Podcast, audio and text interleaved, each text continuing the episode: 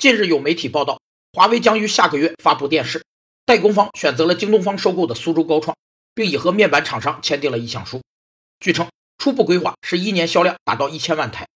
意向书是社会组织内部各部门之间或组织与组织之间表达和记录某种意向的公关文书，它概括反映了当事人各方的设想、态度、意图和打算，但不表明合作项目成立。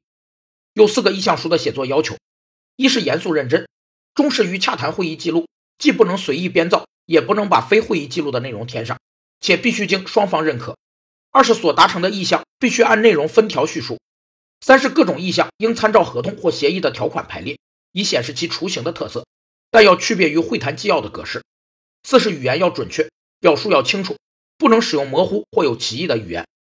有业内人士表示，华为如果进入电视领域，会很担心市场份额，传统电视企业会受到一定的危机，但行业也会得以提升。